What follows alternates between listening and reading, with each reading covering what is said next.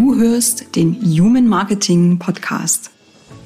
Der Podcast, der Schluss macht mit lautem und aufdringlichem Marketing und dich als eher leisen Berater, Trainer und Coach auf deinem Weg zu neuen Kunden begleitet und dir dabei hilft, in deine authentische Sichtbarkeit zu kommen.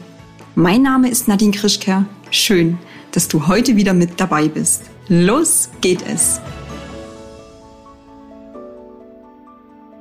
Die heutige Folge dreht sich um eine zentrale Frage. Was würde mit dir passieren? Was würde es für dich bedeuten, wenn es einen Weg gäbe, individuell und persönlich zu verkaufen? Welche Auswirkungen hätte es für dich und dein Business, wenn Verkauf dich nicht mehr Überwindung und Kraft kostet, sondern dir dabei hilft, dass du dir einen nachhaltigen Kundenstamm aufbaust? Für meinen heutigen Gast ist Social Selling der Weg, um genau diesen Wunsch zu erfüllen. Auf Social Media kann man ihm wenig vormachen. Seit vielen Jahren verbringt er täglich mehrere Stunden auf LinkedIn und er kennt die Plattform besser als seine Westentasche. Wie auch du Social Selling für den Aufbau eines nachhaltigen Kundenstammes nutzen kannst, das erklärt der Social Selling Index Typ Patrick Steinmetz. Hallo Patrick, ich grüße dich. Herzlich willkommen. Neulich hat übrigens jemand gesagt, das sei total eingebildet und arrogant, diese Beschreibung. so, so wie du es gerade beschrieben hast, so, das sei, sei eingebildet und arrogant. Ich so, naja, was denn daran eingebildet ist? Kann mir halt wirklich wenig Leute was vormachen, was so, so Social Media Geschichten angeht. Und ich denke mir immer so, ja, manchmal muss man auch dazu stehen, wenn man was gut kann. Wollte ich gerade sagen, letztendlich zeigt es ja auch, was du gut kannst und wo deine Expertise liegt. Von daher ähm, habe ich das jetzt gerne so anmoderiert und ich möchte auch sofort einsteigen. Ich habe so ein Bild von vor den Augen, der Dollarschein am Angelhaken.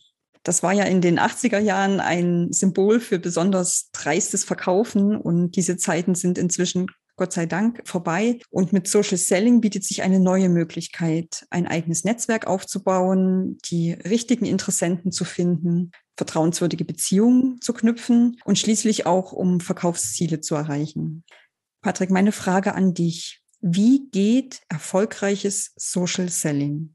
Was ist dein wichtigster Tipp für Menschen, die damit starten wollen? Also wenn du erfolgreiches Social Selling betreibst, merkt keiner, dass du Social Selling betreibst. Das ist das Erfolgreichste daran, weil eigentlich ist Social Selling eine Art Verkauf, wo man nicht wirklich verkauft. Das musst du ein Stück weit erklären, weil Selling, mhm. Verkauf, da, da entstehen immer ganz viele Bilder im Kopf.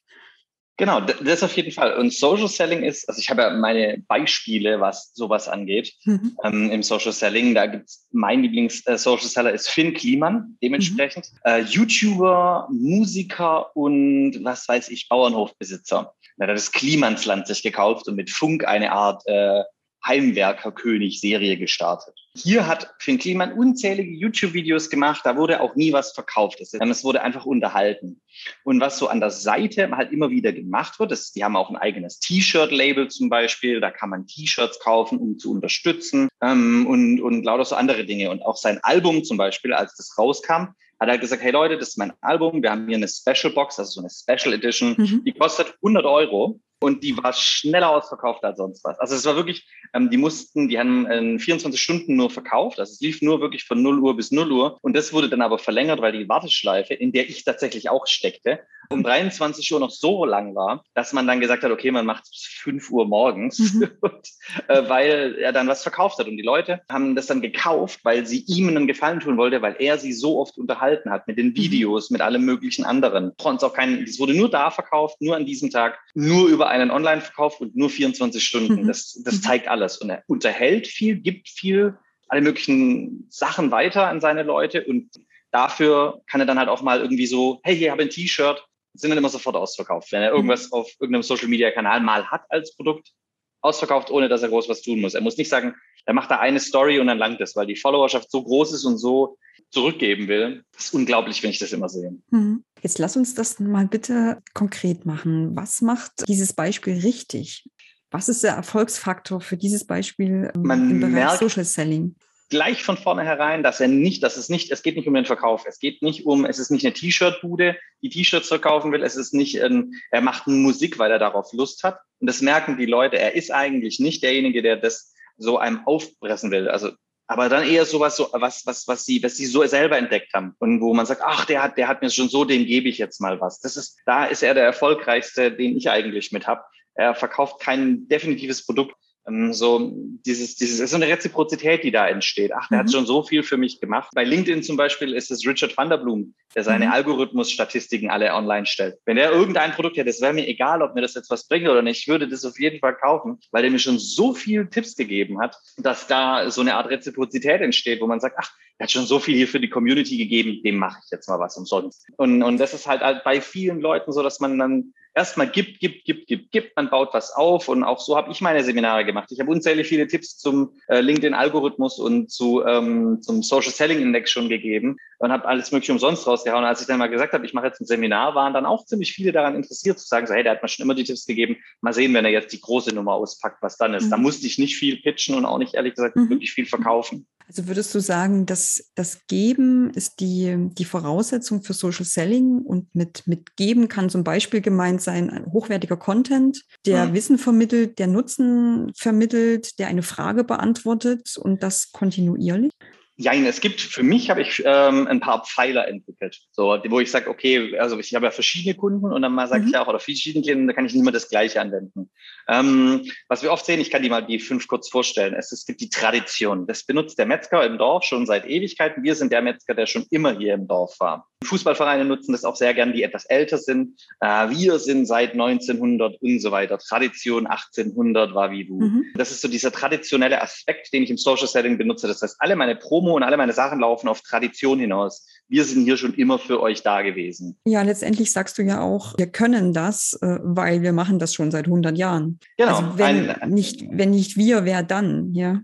Genau, das ist das. Dann in der Startup-Szene zu finden, der nächste Pfeiler ist Innovation. Mhm. Ähm, wir machen was neu, wir machen was anders, wir sind richtig, richtig toll. Guckt euch mal an, wie wir das ganz anders machen als alle anderen. Also der innovative Pfeiler, den kann man nutzen. Ich will hier mal ähm, den Status quo in Frage stellen, wir machen das anders. Was man anders machen kann, Zero Waste und mhm. hier ähm, Climate-Geschichten sind da oft mit drin. Mhm. Ähm, die geben unheimlich viele Tipps. Der nächste Pfeiler wäre Humor. Das ist, wie schon gesagt, bei Finn Kliman hier besprochen. Mhm. Und wer das auch gerne nutzt, eines meiner absoluten Lieblings-Social Seller, Christian Solmecke, der Anwalt, mhm. der auf YouTube ja immer Tipps gibt. Das heißt, er nimmt nicht nur ernste Fälle, sondern der nimmt auch tatsächlich Humorfälle, die gar nicht so eigentlich vor Gericht landen. Also was ist ja eher Humor und man lacht drüber. Es ist auch teilweise interessant. Der nächste Pfeiler, der ist ähm, Wissen. Also quasi, ich vermittle massives Wissen und gebe mhm. dort den Mehrwert weiter. Mhm. Und das macht Solmecke ja in dem Fall auch. Also Wissensweitergabe, was weiß ich, folge einem Steuer-YouTuber, einem Aktien-YouTuber,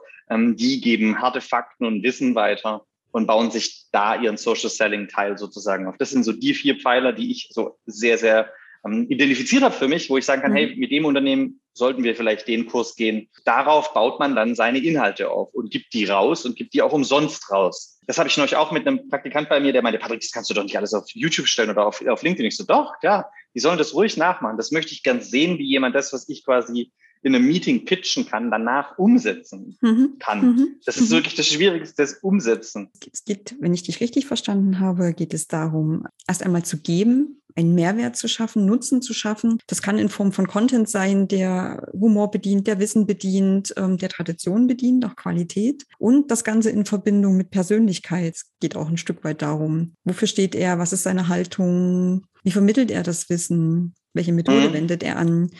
Genau, das ist ja das, und welche Content-Form benutze ich auch. Also das mhm. ist auch noch ein wichtiger Teil bei uns äh, oder bei mir in, in den ganzen Sachen, so dass wir, weil die sagen, was machen wir denn? Also ich schreibe gern Blogs. Ja, aber wer liest denn gern Blogs? Ein gewisser Teil Mensch liest das. Mhm. Deswegen, äh, ich zwinge mehr oder weniger auch viele Klienten dazu, dann so halb, dass wir Videos mit denen auch machen und ähm, auch äh, Audiospuren visualisieren, also Ton, mhm. dass wir wirklich das volle Sinnesspektrum ausnutzen. Mhm. Denn mhm. meine bessere Hälfte, die liest zum Beispiel sehr gern. Die liest sich auch die Texte ganz durch, aber mhm. davon gibt's immer weniger. Mhm. Deswegen sage ich, okay, der manche schaut gerne ein Video, mancher Audio. Also wie strukturiere ich meinen Mehrwert?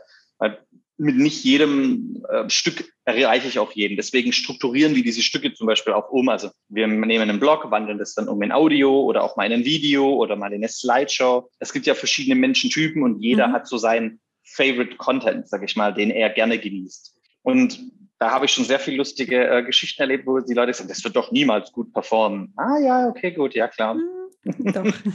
Und dann kam es genau gegenteilig. Wenn dir dieser eine Tipp mit den vielen, vielen kleinen Tipps drumherum gefallen hat, dann freu dich schon jetzt auf das ausführliche Interview, das Patrick und ich in Kürze über erfolgreiches Social Selling führen werden. Ich hoffe, wir hören uns dann wieder und am einfachsten ist es, wenn du diesen Podcast abonnierst, denn dann wirst du automatisch über alle neuen Episoden informiert und natürlich auch über das Interview mit Patrick Steinmetz. Ich sage herzlichen Dank an dich, lieber Patrick. Gerne. Und wir hören uns gleich in der nächsten Folge wieder.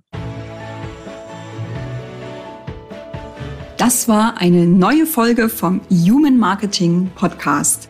Danke, dass du wieder mit dabei warst und auch nach dieser Folge gibt es als Dankeschön drei exklusive Strategiegespräche, in denen du die Chance hast, als eher leiser Trainer, Berater und Coach von meinem Wissen zu profitieren.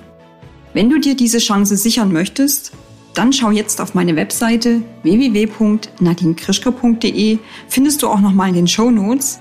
Klick auf den Kalender und schau nach, ob noch einer dieser drei Termine frei ist und buch dich dann auch direkt ein. Wenn noch nicht passiert, abonniere gern noch schnell diesen Podcast, damit du Menschlichkeit, Authentizität und Sinnhaftigkeit in den Mittelpunkt von deinem Marketing rückst. Bis zum nächsten Mal hier im Human Marketing Podcast.